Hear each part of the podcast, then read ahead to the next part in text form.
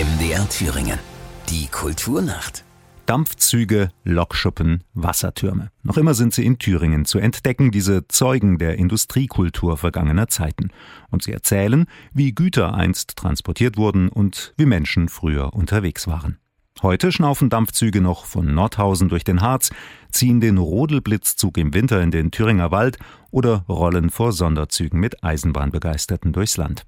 Wenn die betagten Dampfrösser dann gewartet oder repariert werden müssen, dann passiert das oft im Dampflokwerk in Meiningen. In dieser Kulturnacht lade ich Sie zu einem Besuch in diese Spezialwerkstatt ein, die hilft, ein Stück Industriegeschichte in die Zukunft zu retten. Am Mikrofon begrüßt Sie Markus Wetterauer.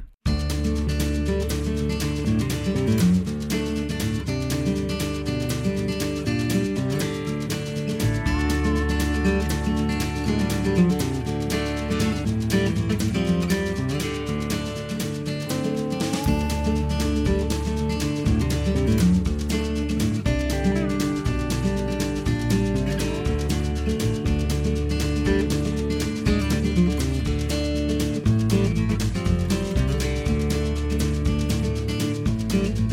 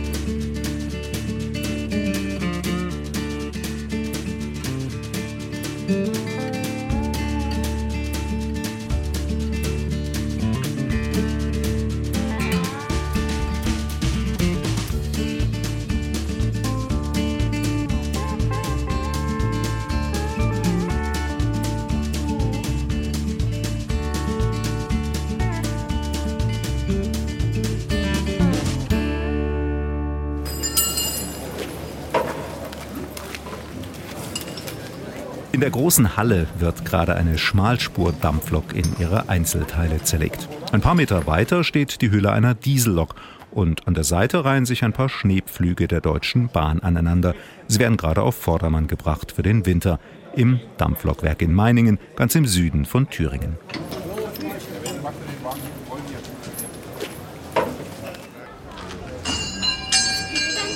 Einmal im Jahr sind die Tore zu den Werkshallen in Meiningen weit geöffnet. Immer am 1. Septemberwochenende finden hier die Dampfloktage statt.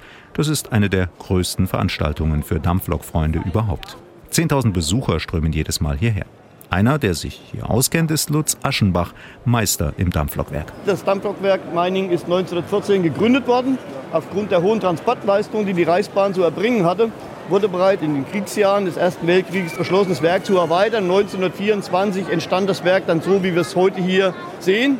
Das ist nicht ganz korrekt. Wir sehen heute etwa noch ein Drittel der ursprünglichen Fläche. In Spitzenzeiten haben in dem Werk hier 3000 Kollegen gearbeitet. Im Moment sind es 140 oder 141. Also eine ganz andere Dimension. Das Werk ist geschrumpft, klar. Schließlich nahm auch die Zahl der Dampfloks rapide ab.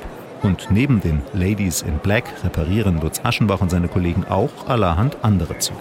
So sehen wir auf der linken Seite von uns aus die rote Flotte, das ist die Schneeräumtechnik der Deutschen Bahn AG, die bei uns gewartet wird und auch mit Termin uns wieder verlassen soll, damit die Einsatzbereitschaft unserer Schneeräumtechnik gemeldet werden kann, damit die Flotte für den Winter bereit ist. Ansonsten haben wir auch diese Loks bei uns im Programm. Das ist schön, ergänzt die Produktpalette. Wenn wir uns auf der anderen Seite umschauen, sehen wir das bereits. Hier werden diese Loks saniert, Korrosionssanierung. Es werden Schäden am Blech ausgebessert. Ansonsten Komponentenaufträge, in der Regel Radsätze und in der Regel Komponenten für die Lok, die bei uns gemacht werden. Spezialisiert ist das Werk in Meiningen aber auf Dampfloks, als einziges in ganz Deutschland und eines der größten in Westeuropa. Das heißt, die Lokomotive wird hier in das Schiebebühnenfeld eingebracht. wird auf den Ständen der linken Seite komplett zerlegt. Hier unterscheiden wir, ist es eine Komplettsanierung oder eine Bedarfsinstandsetzung. Bedarfsinstandsetzung heißt, die Lok hat einen Unfallschaden, ähnlich wenn ihr Auto einen Unfallschaden hat, kommt in die Werkstatt und bestimmte Bauteile werden wieder instand gesetzt. Demgegenüber steht die Komplettinstandsetzung der Maschine. Dabei wird die Maschine komplett demontiert, komplett auseinandergebaut und dann wieder grundhaft saniert. Obwohl das Dampflokwerk zur Deutschen Bahn gehört, werden hier beileibe nicht nur Dampfloks der Deutschen Bahn repariert und gewartet. Ganz im Gegenteil. Die DB hat ja bekanntlich nicht mehr wirklich viele Dampfloks und deshalb kommen die allermeisten Loks von anderswoher. Oben auf Rügen der rasende Roland oder die Mollibahn in Bad Doberan, speziell unsere Freunde aus dem Harz, unsere Dampflokkollegen aus dem Harz oder in Sachsen, das sind natürlich die Kollegen, die die Masse an Lokomotiven zu uns bringen und die anderen Kollegen kommen dann aus den Vereinen. Die großen Loks kommen auf den Gleisen hier an, Schmalspurmaschinen in der Regel per LKW. Ein Kran hebt sie dann runter und bringt sie zum Stand in der Halle, wo die Mitarbeiter die schwarzen Schönheiten auf Vordermann bringen. Das passiert nicht in einem Rutsch, sondern Schritt für Schritt. An einer Stelle werden die Räder rund erneuert, an einer anderen Stelle sind die Achsen dran, in einer weiteren Halle dann zum Beispiel die Kessel. Die Dampfloks hier sind oft 60, 80 oder gar 100 Jahre alt wie die Maschinen, mit denen die Bauteile der Loks dann gefräst, gedreht, gebohrt oder geschliffen werden, erzählt Lutz Aschenbach. Die älteste Maschine, die ich habe, ist von 1922. Das ist eine Kolbenstangenschleifmaschine, die in Spitzenzeit im Dreischichtbetrieb im Einsatz war. Und meine modernste Maschine, jüngste Maschine, ist vier Jahre alt. Das Gros, Spektrum der Maschinen, was sich im Wesentlichen mit der Radsatzbearbeitung beschäftigen tut, ist aus den Ende 30er, Anfang 40er Jahren des vergangenen Jahrhunderts. Wenn wir uns die Radsatzbank von 1942 angucken, dann sehen wir schon, da steht nicht nur 1942 drauf, da ist auch 1942 drin. Allerdings habe ich mit den Maschinen weniger Probleme wie mit manch anderen Maschinen. Natürlich sind die alle in die Jahre gekommen, aber nichtsdestotrotz müssen die Maschinen eine bestimmte Qualität immer noch haben. Sie machen eine Sonderfahrt mit dem Zug, dann wollen Sie auch sicher ankommen. Das ist natürlich vom wesentlichen Einfluss, dass sie auch von der Qualität her in Ordnung sind. Deswegen wird die ganze Geschichte auch regelmäßig gecheckt, wie der TÜV beim Auto. So werden die Maschinen auch einem TÜV unterzogen. Apropos TÜV. Wenn beim Auto der Reifen runtergefahren ist, muss ein neuer aufgezogen werden. Und das gilt auch für Loks. Ist der Radreifen aus Metall abgenutzt, braucht auch sie einen neuen Radsatz. Das wird zum Beispiel im Dampflokwerk in Meiningen gemacht. Nur, dass der Reifenwechsel bei einer Dampflok etwas aufwendiger ist als beim Auto. Wenn die Lok ins Dampflokwerk kommt zur Hauptinstandsetzung, sagte ich bereits, wird sie komplett demontiert. Anschließend erfolgt die Reinigung aller Teile. Das passiert in mehreren Schritten. Als Schritt 1 wird in den großen Waschmaschinen, ja, ich sage jetzt mal Waschmaschinen, sind Waschmaschinen, aber bitte nicht mit denen von zu Hause vergleichen, werden die Großbauteile gewaschen. Die kleineren Bauteile werden im Hydromatikus, einer etwas kleineren Bauart gereinigt. Und dann werden die Teile in der Regel sandgestrahlt. Das heißt, sie werden durch das Sandstrahlen von Schmutz, vom Restschmutz und von Farbe gereinigt, um sie vernünftig begutachten zu können. Dann entscheiden Lutz Aschenbach und seine Kollegen, kann das Bauteil noch aufgearbeitet werden oder muss ein neues her. In vielen Fällen können die Kunden, also die Besitzer der Dampfloks, mitentscheiden. Zum Beispiel auch bei der Frage, welches Material dann verwendet wird. Geht es allerdings um sicherheitsrelevante Bereiche, gibt es keine Debatten. Da müssen die Vorgaben strikt eingehalten werden. Um ein Bauteil zu reparieren, ist oft genug ein Gang ins Archiv des Dampflokwerks notwendig. Dort lagern die Baupläne von zig alten Dampfloks. Denn Dampflok ist nicht gleich Dampflok, auch wenn das Typenschild, die Baureihennummer, das vielleicht vermuten lässt. Und selbst wenn es die Schwestermaschine ist, die damals 1938 eine Viertelstunde später vom Band runtergefallen ist beim Borsigwerken oder so, muss es nicht das Gleiche sein. Da muss man sich halt darauf einstellen. Das ist so. Macht es natürlich auch attraktiv. Man muss unbedingt mitdenken, das ist das allerhöchste Gebot. Hier geht nichts von der Stange, hier gibt es keine Serie bei der Dampflok, hier muss sich individuell sich mit jedem, mit jedem Produkt beschäftigen, mit jeder Baugruppe beschäftigen. Als ob das Baureihenwirrwarr mit deutschen Dampfloks nicht schon unübersichtlich genug wäre, in Meiningen geht es noch eine Nummer vielseitiger. Die meisten wissen ja, wir machen ja nicht nur für die Deutsche Bahn Dampflokomotiven, sondern auch für mittlerweile Schweiz, Frankreich, Österreich. Das Spektrum ist breit aufgestellt. Wir bauen für England Kessel. Wir haben jetzt eine finnische Radsatzgruppe bekommen, die uns ein bisschen zu denken gibt. Da müssen wir uns erstmal reindenken. Und dann dazu ist zu berücksichtigen, dass auch da die Bauarten sich bei den Ländern, wo wir sie herbeziehen, geändert haben. Dort gibt es auch Regelspuren, die sehr häufig gebaut worden sind und exotische Maschinen, die weniger gebaut sind. Das stellt uns halt vor Herausforderungen. Manchmal wissen die Mitarbeiter im Dampflokwerk gar nicht so genau, was da auf sie zukommt, wenn eine Lok in die Halle rollt. Das aber macht ja den Reiz der Sache aus. Sind die Radsätze, Achsen, Wellen und Antriebsstangen dann erneuert oder gerichtet, ist noch das Herzstück der Lok an der Reihe, der Kessel. Und hier haben wir Kesselschmiede High Life. Was wir jetzt quasi hier vor uns haben, ist der Kessel von der 99 72 39. Der Kessel hat umfangreiche Schäden, das sieht man schon. Nicht nur, weil es angezeichnet ist, sondern weil ein wesentliches Element da draußen steht. Das die Feuerbuchse. Die Feuerbuchse muss komplett neu werden. Und alles, was Sie hier an Löchern sehen, jedes Loch in der Feuerbuchse und jedes Loch in dem Kessel, da stecken Stehbolzen dahinter. Also Metallbolzen, die dafür sorgen, dass dazwischen immer Wasser zirkulieren kann. Und das ist auch ganz wichtig, damit da immer Wasser zirkulieren kann. Denn wenn das nicht der Fall ist, dann glüht mir mein Kesselmaterial aus. Egal, ob das an der Seite, in der Regel oben bei der Kesseldecke. Demzufolge muss im Kessel immer genügend Wasser vorhanden sein. Dazu haben wir Wasserstände, also Anzeigeinstrumente, die mir sagen, wie hoch ist denn mein Kesselwasserstand. Und da ist eigentlich die wichtigste Aufgabe oder eine der wichtigsten Aufgaben vom Heizer, dafür zu sorgen, dass es auch passt. Einschließlich eventueller Steigungen, die da drin sind. Auf meiner Strecke, die ich dann befahren muss, damit das Wasser nicht da hinten schwappt und vorne ausglüht oder bei entsprechenden Feldstrecken. Das ist Sache vom Heizer, der da höchste Achtung darauf legen muss, dass das so weit passt. Und so wie der Heizer sein Handwerk verstehen muss, so müssen das auch die Mitarbeiter im Dampflokwerk. Seit über 100 Jahren schon. Und auch in Zukunft. Zu den Dampflok-Tagen jedes Jahr am 1. Septemberwochenende öffnen sich die Werkstore für Besucher. In den Gängen bekommen sie ein Gefühl für die Dimensionen, für die Dimension der Werkstatt, der Einzelteile, der Lokomotiven. Sieben Monate haben die Mitarbeiter im Dampflokwerk und die Mitglieder vom Meininger Dampflokverein alles vorbereitet, sagt der stellvertretende Werksleiter Philipp Sieber. Die Veranstaltung steht und fällt ja mit der Lokausstellung. Das ist ja das Allerwichtigste. Und ich denke, da sind wir dieses Jahr sehr gut aufgestellt. Der Hof ist voll. Die Hälfte der Loks ist unter Dampf. Ich denke, das ist das, was die Leute sehen wollen. Diesen Eindruck bestätigt auch Wieland Rother vom Vorstand des Dampflokvereins, der vieles mit organisiert hat. Es gibt herrliche Szenen, wie die Kinder auf dem Führerstand sich die Sachen staunend betrachten und sich äh, erklären lassen und probieren. Das ist schön, kann ich nur sagen. Einfach toll. Ja. Findet auch eine Familie aus Kirchheim-Teck in Württemberg. Den jungen Leuten gefiel am besten die kleine Lok, nur für Kinder. Und wie war das? Gut, weil die schnell und langsam gefahren ist. Was hat dir gut gefallen? Die Lok, die kleine. Laut war sie auch. Ganz früh waren wir schon da und es war schon eine Riesenschlange, aber das hat eigentlich gar nichts ausgemacht. Es hat sich hier dann ganz gut verteilt. Wir haben uns den Außenbereich angeguckt, die Walzwerke. Also alles eigentlich recht spannend. Ähm, nur haben wir jetzt festgestellt, gegen später ist hier so mehr Dampfbetrieb gewesen. Das war jetzt ganz früh noch gar nicht. Ja, waren wir in der Kantine in der alten, das war auch ganz spannend zu sehen, wie es da aussieht und haben da kurz Pause gemacht, Mittagspause. Mir hat es auch gut gefallen, ja, schon beeindruckend. Aber man müsste dann sehen, wie eigentlich da gearbeitet wird und gewerkelt, das wäre natürlich ganz arg toll. Aber es entsteht ja so ein Eisenbahn-Erlebniscenter oder wie sie es nennen. Und das wird sicherlich nicht schlecht. Also da gibt es ja dann so ein Showfenster, sagen wir mal, wo man dann schauen kann, wie die arbeiten und so. Und das ist bestimmt ganz toll dann. Und für Kinder gibt es auch was, habe ich gehört oder gelesen. Und das finde ich auch klasse. Sind Sie noch mit Dampfeisenbahnen groß geworden? Ja, ja.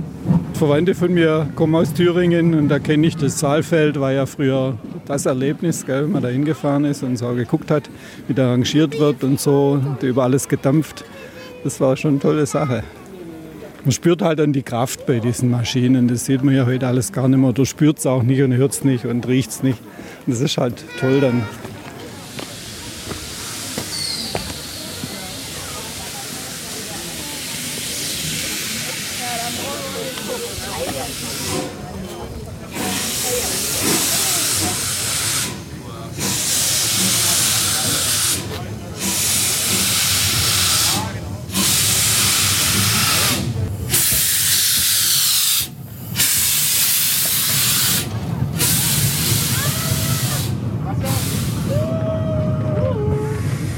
Ich mag Züge, steht auf dem T-Shirt des Mit-40ers. Vor dem Bauch baumelt eine Kamera. Er geht zielstrebig auf eine Dampflok der Baureihe 44 zu. Die Lok steht auf dem großen Freigelände hinter den Hallen des Meininger Dampflokwerks. Bei schönstem Herbstwetter ist hier fast kein Durchkommen. Auf einem Gleis fahren Kinder in einem dritte Klasse Wagen aus Holz hin und her, gezogen vom Nachbau des Adlers der ersten Dampflok in Deutschland. Eisenbahnvereine haben ihre schwarzen Schönheiten auf Hochglanz poliert und zeigen den Besuchern stolz die Loks. Beim Meininger Eisenbahnverein kann man ein kurzes Stück mitfahren und einen Ehrenlokführerschein erwerben. Die Lok dafür ist ganz frisch aus der Werkstatt gekommen, erklärt Vorstandsmitglied Wieland Rother. Wir haben die Dampflok wieder in Betrieb gesetzt, haben das, was technisch erforderlich ist, ausgeführt, haben eine Kesseluntersuchung gemacht und haben auch das Fahrwerk geprüft, eine Bremsuntersuchung gemacht. Das haben wir zum Teil mit professionellen Firmen gemacht, mit Partnern, mit denen wir auch sonst zusammenarbeiten und bekannt sind und haben es aber auch zu einem Großteil mit eigener Mitgliedsarbeit gemacht. Wir haben eine Lokmannschaft, die zum Teil im Werk hier arbeitet, die sich natürlich für ihre Maschine richtig ins Zeug legt. Die haben also ganz viele Abende und Nächte hier zugebracht und Wochenenden und natürlich haben auch viele andere aus dem Verein jetzt damit angepackt. Die Lok ist general überholt, jetzt kann sie erst mal wieder ein paar Jahre lang fahren. Sie müssen sich vorstellen, wir haben für die Kesseluntersuchung aus dem Kessel, also aus dem Bereich, wo das Wasser letztendlich zu Dampf verkocht wird, diese ganzen Rohre rausgezogen, haben das alles reinigen müssen, haben die Bohrung entsprechend vorbereiten müssen, haben einen neuen Rohrsatz dafür hergestellt das muss ja auch alles dann wieder vorher auseinander und wieder zusammengebaut werden. Wie viele Teile sind es dann, kann man das sagen? Wir haben, glaube ich, 138 Heizrohre und ich weiß gar nicht, 42 Rauchrohre oder so. Ich bin jetzt nicht der Dampflokmann bei uns, aber es ist schon eine ganze Menge und es ist natürlich ganz viel ringsrum zu machen, weil Sie müssen sich vorstellen, der Kessel ist ja das, was man sieht, ist ja eine Bekleidung. Und um, um den Kessel begutachten zu können, muss alles abgenommen werden. Und diese ganz vielen kleinen angepassten Einzelteile, die müssen natürlich nachher auch wieder dran. Also Sie haben ein Puzzle, ein 3D-Puzzle. Wie lange dauert sowas? Naja, für diesen Teil haben wir jetzt, hm, ja, ich würde sagen, ein Vierteljahr benötigt. Aber das hängt sicher immer davon ab, in welchem Zustand die Bauteile sind. Also wenn dort größere Arbeiten sind, also richtig, wie soll man sagen, Flicken einzuschweißen sind, dann dauert das durchaus auch länger. Bei uns war das diesmal nicht der Fall, weil die Dampflok auch vorher seit der letzten Untersuchung selten eingesetzt war. Und durch die fehlende Betriebszeit ist jetzt da kein Verschleiß eingetreten und kein Erfordernis gewesen. Kann man sagen, was sowas kostet? naja, das kann man jetzt natürlich äh, nur bedingt sagen. Für uns ist es so, dass wir vom Verein sicher, hm, ich würde mal sagen, einen niedrigen sechsstelligen Betrag werden wir jetzt von unserer Seite aus aufwenden müssen dafür. Und das hängt aber, wie gesagt, sehr von dem Zustand ab. Und bei uns ist es eben so, ein Teil erbringen wir selber in unserer ehrenamtlichen Arbeit und einen anderen Teil müssen wir dazu kaufen, eben vom Dampflokwerk oder anderen Spezialisten. Ein teures Hobby also, trotz der vielen ehrenamtlichen Arbeit. Damit das Geld für solche Projekte in die Kasse kommt, versorgen fleißige Helfer vom Verein die Besucher der Dampfloktage mit Essen und Trinken. Sie schöpfen Soljanka und Erbseneintopf aus der Gulaschkanone, packen Sauerkraut und Kassler auf Teller und drehen Bratwürste auf dem Rost. Alle packen mit an, damit das Fest zum Erfolg wird, auch in Zukunft. Was die Zukunft des Dampflokwerks in Meiningen angeht, da herrscht beim Meister Lutz Aschenbach und beim stellvertretenden Werksleiter Philipp Seber Zuversicht. Sie sagen, der Generationswechsel bei der Belegschaft klappt. Nachwuchs wird ausgebildet. Wenn man sagt, ich hätte gern Kesselschmied und schreibt das aus, dann findet man keinen, die muss man schon selber ausbilden. Das ist zehn Jahre lang nicht passiert. Jetzt hat man einen großen Erfahrungsabfluss, aber die jungen Leute, die, die knien sich richtig rein, eignen sich das Wissen an und haben auch von den älteren Kollegen, die noch da waren, so viel wie möglich gelernt. Also ich denke, da sind wir mittlerweile wieder sehr gut aufgestellt. Vor fünf Jahren oder sechs Jahren hätte ich gesagt, das soll das mal werden. Mittlerweile ist es so natürlich, die älteren Kollegen haben uns verlassen, verlassen uns auch jetzt, das ist richtig. Aber die Jugend zieht nach die können das Fachwissen nicht in den Umfang haben wie die alten Kollegen, das ist klar. Wenn ich einen Kollegen der Steuerung ausgebildet habe, der die Steuerung aufarbeiten tut, dann schätze ich mal so, da braucht er vier, fünf Jahre, um das Grundlegende der Steuerung zu verstehen, zu verarbeiten, selbstständig aufarbeiten zu können. Standardsteuerung, wir reden nicht von Exoden. Bis der mal so weit ist, gehen noch ein paar Jahre dazu ins Land. Ne? Das muss man sich dann immer so vor Augen führen. Ich denke tatsächlich, wir sind als Werk Meiningen ein bisschen besser aufgestellt als unsere Geschwisterwerke, die anderen Fahrzeuginstandhaltungswerke, zum Beispiel in, in Cottbus oder Nürnberg, die es ein bisschen schwieriger haben, Personal zu beschaffen. Wir haben halt den großen Vorteil, dass wir halt die Dampflok haben. Das zieht an. Aber es gibt trotzdem auch Schlüsselstellen, vor allem im Ingenieursbereich, wo es teilweise auch schwieriger ist oder jetzt ein Meister oder ja, ein Kundenbetreuer. Die Jugend, die wir hier haben, sind erstmal motiviert. Das ist ganz wichtig, motivierte Kollegen zu finden, die auch sagen, jawohl, ich beschäftige mich mit dieser Geschichte, setze mich damit auseinander. Das ist sehr, sehr schwierig. Meine, Lehrlinge einstellen ist eine schöne Sache, bloß die Lehrlinge müssen auch Interesse haben. Und wenn man dann Lehrlinge durchbringen tut, die auch das entsprechende Engagement mitbringen und führt die zur Übernahme, zum Facharbeiter, dann ist es für uns immer eine schöne Sache. die können die älteren Kollegen nicht auf Anhieb ersetzen, das ist ganz klar. Aber wichtig ist, dass sie bei der Sache sind, dass sie ihre Arbeit machen wollen. Und das tun die Lehrlinge, die wir haben. Da kann man an der Stelle auch mal Lob aussprechen. Man hört viel von Lehrlingen, die wollen und so weiter. Unsere Lehrlinge, die wir im Moment hier haben, von dem kann man das nicht sagen. Wenn Sie sich das Dampflokwerk in Meiningen mal anschauen möchten, samstags gibt es dort Führungen. Informationen dazu finden Sie im Internet unter dampflokwerk.de. Und in der ehemaligen Kantine des Werks entsteht zurzeit die Erlebniswelt Dampflok. Das ist ein neues Museum, das 2024 fertig sein soll. Gezeigt wird unter anderem eine aufgeschnittene Dampflok, um besser zu verstehen, wie so eine Lok eigentlich funktioniert.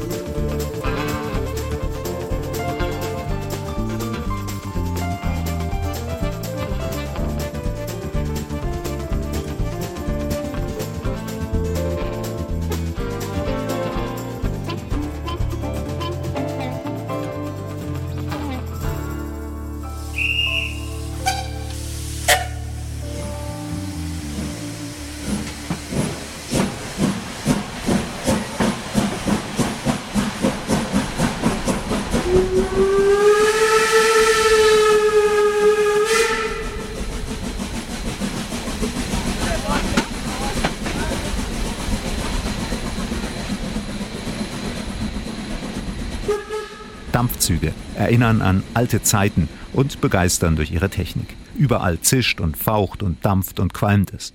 Dummerweise ist der Wirkungsgrad von Dampfloks lächerlich klein. Von der eingesetzten Energie, der Kohle, landen gerade mal 10 Prozent an den riesigen Rädern aus Stahl. Der große Rest verpufft. Außerdem ist bei diesen Loks der Aufwand für Betrieb und Wartung enorm.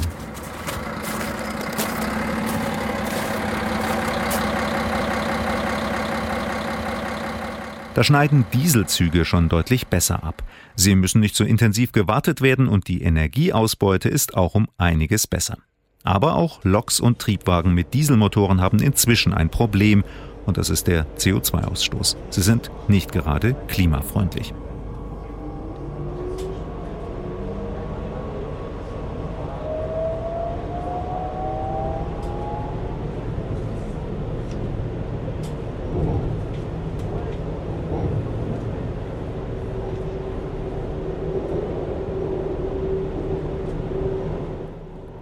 Also einfach elektrisch fahren statt mit Diesel? Bei Zügen eigentlich kein Problem. Während bei Autos die E-Mobilität immer noch in den Kinderschuhen steckt, gibt es ja vernünftige E-Loks schon seit fast 150 Jahren.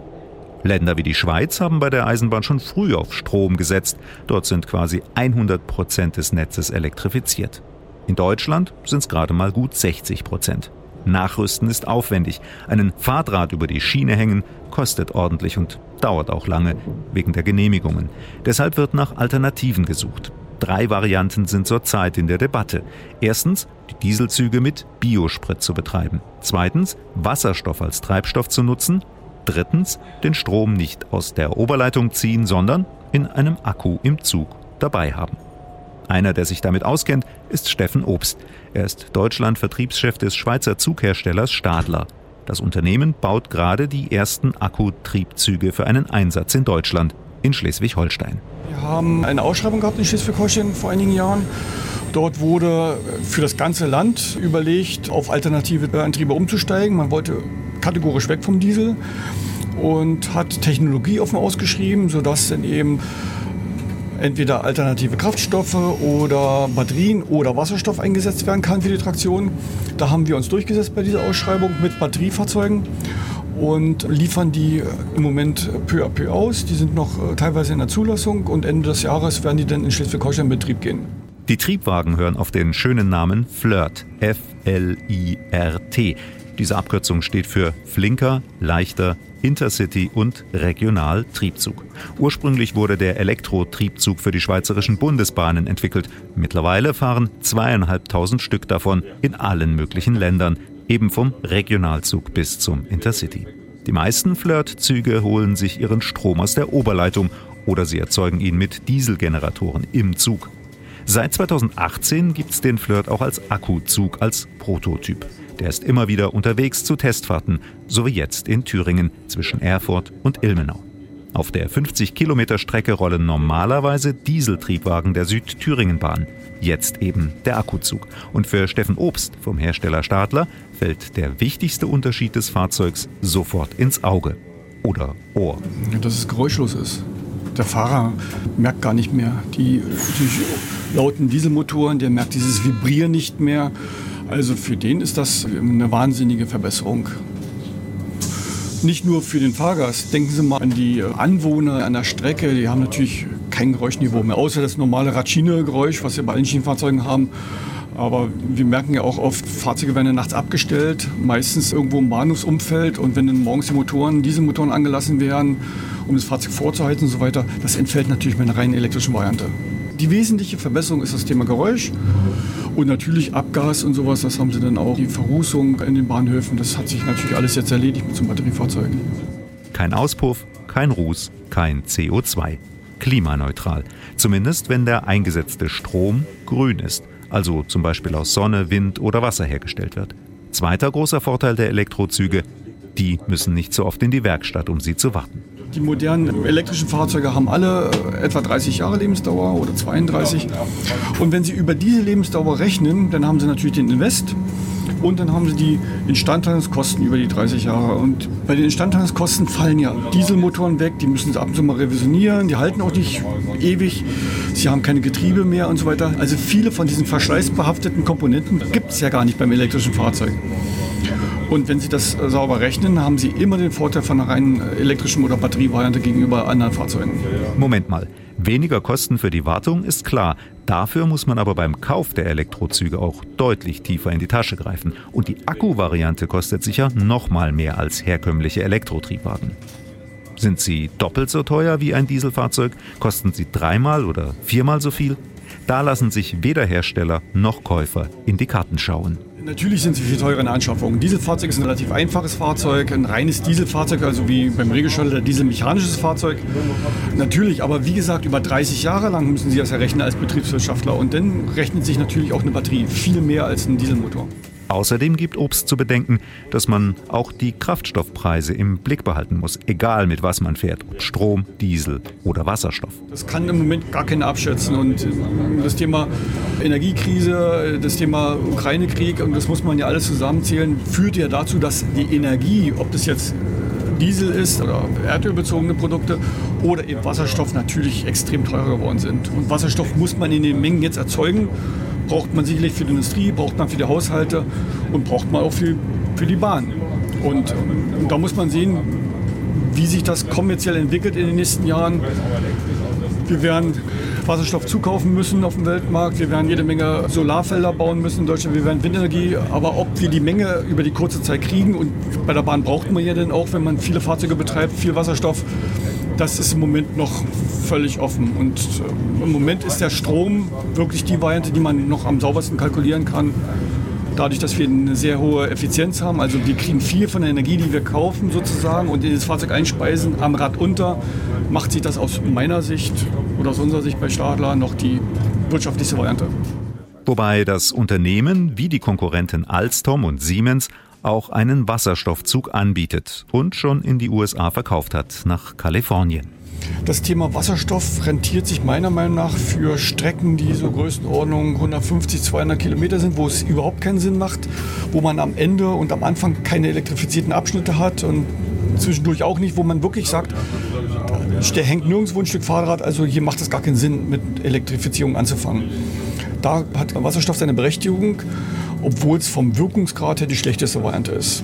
Also Wasserstoff, müssen Sie sich vorstellen, kommt von dem Energie Menge, die sie reinstecken in das System, 25 Prozent am Rad an. Bei Batterien ist es Größenordnung 68, äh, 70 und bei einer rein elektrifizierten Variante Größenordnung 80 bis 85. So ist so der Daumenwert. Vorne im Führerstand des Akkuzugs sitzt Lokführer Michael Ruschke. Der 62-Jährige arbeitet bei der Erfurter Bahn und deren Tochtergesellschaft Südthüringenbahn. Bei der Testfahrt mit dem Akkuzug von Erfurt nach Ilmenau tauchen auf halber Strecke plötzlich Probleme auf. Nicht mit dem Akku, sagen die Techniker, die deshalb aufgeregt im Zug hin und her springen, sondern mit der Druckluft und damit mit den Bremsen. Nach einer Weile kann es weitergehen. Weil die Strecke aber eingleisig ist und die Verspätung schon groß, entscheiden die Verantwortlichen, dass der Zug nicht ganz bis Ilmenau fährt, sondern zurück nach Erfurt. Für solche Stichstrecken ist ein Akkuzug ideal, findet Lokführer Michael Ruschke. In Bahnhöfen oder Streckenabschnitten mit Oberleitung lädt der Flirt die Akkus voll. Fehlt die Oberleitung dann, wird der Stromabnehmer eingeklappt und der Elektromotor holt sich seinen Saft aus der Batterie. Wie lange fahren Sie denn auf so einem Akkufahrzeug schon? Also auf dem Fahrzeug speziell seit 2018. Seit 2018 gibt es den Prototypen und die Serienfahrzeuge gehen erst dieses Jahr raus. Und den betreue ich schon seit 2018. Ja, ja. Und wo sind Sie schon überall rumgekommen? Ach, deutschlandweit wirklich deutschlandweit, weil die Testfahrten finden ja nicht nur auf einer Strecke, wie jetzt fahren wir nach Kiel, die ersten Serienfahrzeuge gehen nach Kiel und so ist eben wirklich deutschlandweit. Also Sie kommen überall rum? Ja, ja. Da müssen Sie sich doch aber auch auskennen ja, bei den Strecken. Kenntnis, ganz genau. Weil ich bin auch ein Verfechter dafür, der immer sagt, das Wichtigste für Lokführer ist die Streckenkenntnis. Gerade jetzt bei den Akkufahrzeugen, um das fortzuführen, ist es ja noch wichtiger, wo ich sagen kann, ich kann abschalten, ich kann Energie sparen, um die Akkus zu schonen und so weiter. Ja. Das Fahrzeug, muss man das speziell kennenlernen? Ja, auf alle Fälle. Es ist ja jetzt für alle deutschlandweit Lokführer, sag ich mal, die ersten Serienfahrzeuge, die rausgehen. Und damit umzugehen, ist schon ein Unterschied. Gerade um die Energie bewusst zu fahren, kommt ja hier besonders zum Tragen bei den Akkufahrzeugen. Haben Sie Angst, dass Ihnen mal der Strom ausgeht? Nein, habe ich nicht. Ich kenne, ich denke mal, soweit gut die Fahrzeuge und die Akkupacks, dass ich weiß, wie viele Kilometer ich damit komme und wo dann Schluss wäre. Und glauben Sie, dass es die Zukunft sind? Ja, ich als kleiner Lokführer, ich bin total begeistert davon. Gerade weil es so viele Stichstrecken gibt und wo du in große Bahnhöfe kommst, wo Fahrleitung ist, ist das total ideal. Also Sie freuen sich über das Fahrzeug? Ja, auf alle Fälle. Wie gesagt, deswegen sage ich, ich bin davon von den ganzen Systemen komplett überzeugt. Auch wenn man heute ein bisschen Pech hat. Lokführer Michael Ruschke hat mit dem Akkuzug von Stadler einen Weltrekord aufgestellt. 2022 fuhr er bei einer Testfahrt mit einer Ladung 224 Kilometer weit. Sitzen allerdings 150 Leute im Zug, dann ist er schwerer und braucht mehr Strom. Muss er unterwegs öfter halten, dann braucht er mehr Strom. Auch wenn die Strecke steiler ist, braucht er mehr Strom. Das muss man also alles einkalkulieren. Sogar wenn mal ein Signal kaputt ist und der Zug wieder umdrehen muss und zum Ausgangsbahnhof zurückfahren. 80 Kilometer schafft ein Zug mindestens, sagen die Fachleute. Alle Unwägbarkeiten einkalkuliert. Kann es trotzdem passieren, dass der Akku plötzlich leer ist? Natürlich kann es passieren. Wir haben ja Sicherheitseinrichtungen, dass es eben nicht passiert. Also wir haben, sag ich mal, in dem Sinne kriegt der Fahrer die Meldung, wie ist der Akkustand. Er weiß also, auf was er sich einlässt, wenn er sagt, ich fahre dann trotzdem noch mal 20 Kilometer weiter. Was ja für die normalen Strecken alles mit drin ist. Wir haben ja Reserven in der Kapazität. Aber natürlich, wenn Sie sich vorstellen, am Bahnübergang gab es irgendwo eine Störung, der Bahnübergang ist nicht gesperrt, Sie müssen praktisch die ganze Strecke wieder zurückfahren, ohne nachladen zu können. Und dafür ist so eine Batterie ausgerüstet, dass eben genau diese Reserve noch vorhanden ist. Heutzutage die modernen Fahrgastassistenzsysteme, die sorgen eben dafür, dass der Fahrer die Hinweise bekommt, wie er möglichst energiesparend fährt. Und auf seinen Anzeigen sieht er, wie viel Strom er noch hat und wie lange der Akku noch reicht. Er hat einen Überblick und er muss auch aktiv bestimmte Sachen aushebeln, damit er sagt, ich, ich habe jetzt so einen Fall und ich muss zum Beispiel eine, eine, Verspätung rausholen oder ich muss die ganze Strecke zurückfahren. Dann kann man eben auch, indem man das aktiv, ein, aktiv einstellt, kann man eben auch die Batterie mehr überlasten, als es eigentlich gewollt ist. Und wenn das nicht so oft passiert, hat die Batterie auch ihre entsprechende Lebensdauer. Zwei Meter breit, einen Meter lang und einen halben Meter tief ist so ein Akku. Als Laie würde man vielleicht sagen, na, dann baut doch einfach ein paar Akkus mehr ein, dann kann der Zug länger damit fahren. Steffen Obst von Stadler winkt ab. Wir bauen so viel Akkus ein, wie wir brauchen, sage ich mal ganz platt. Also das heißt, wenn wir weite Strecken überwinden müssen, wenn wir, ich sag mal, wenig Ladezeiten haben, dann müssen wir mehr in die Batterietechnik investieren und dann bedeutet es, dass wir mehrere von diesen Blöcken brauchen.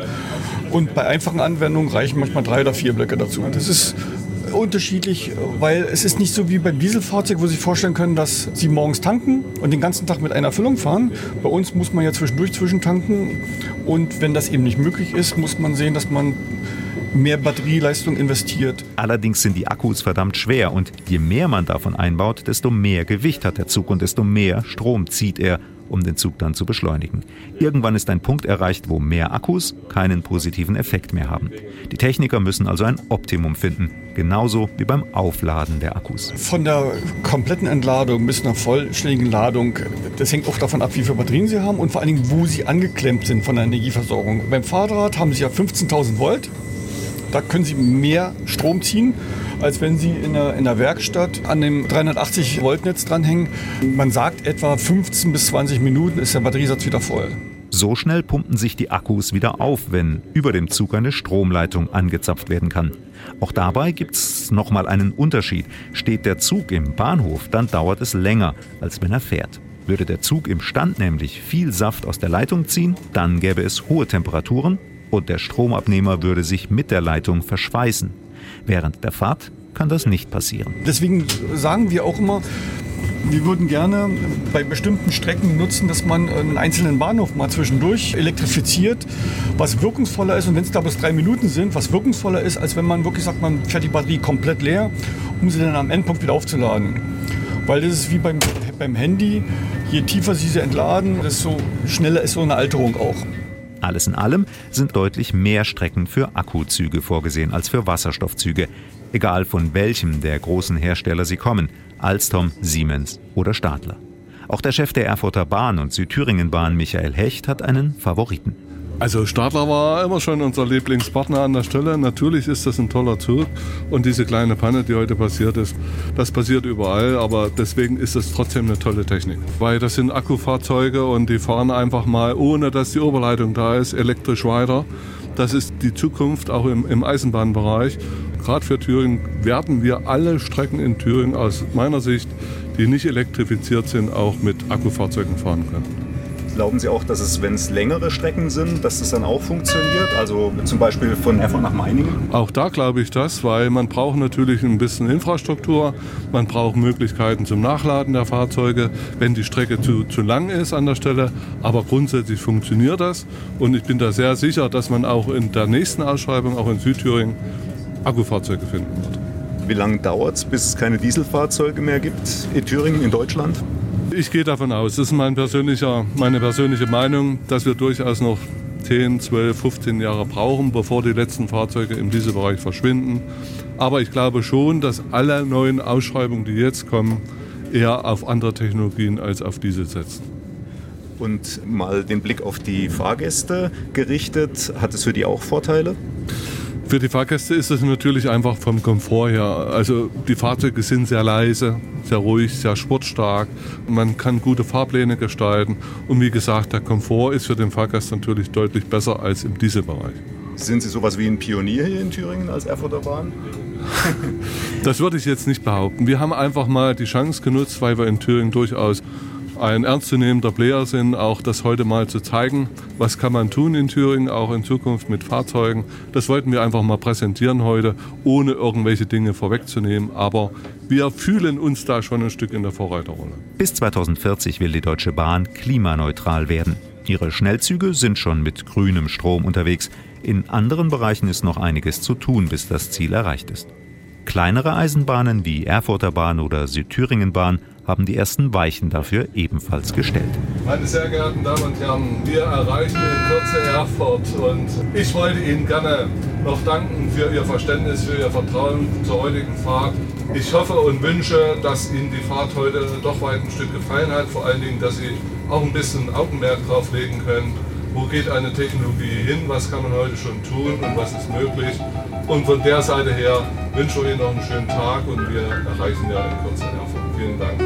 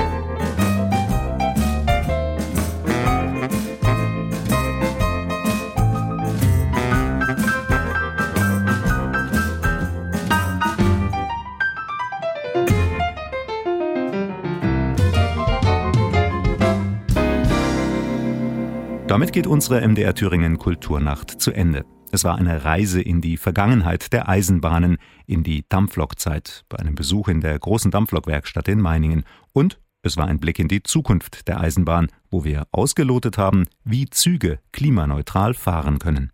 Danke fürs Zuhören, sagt Markus Wetterauer.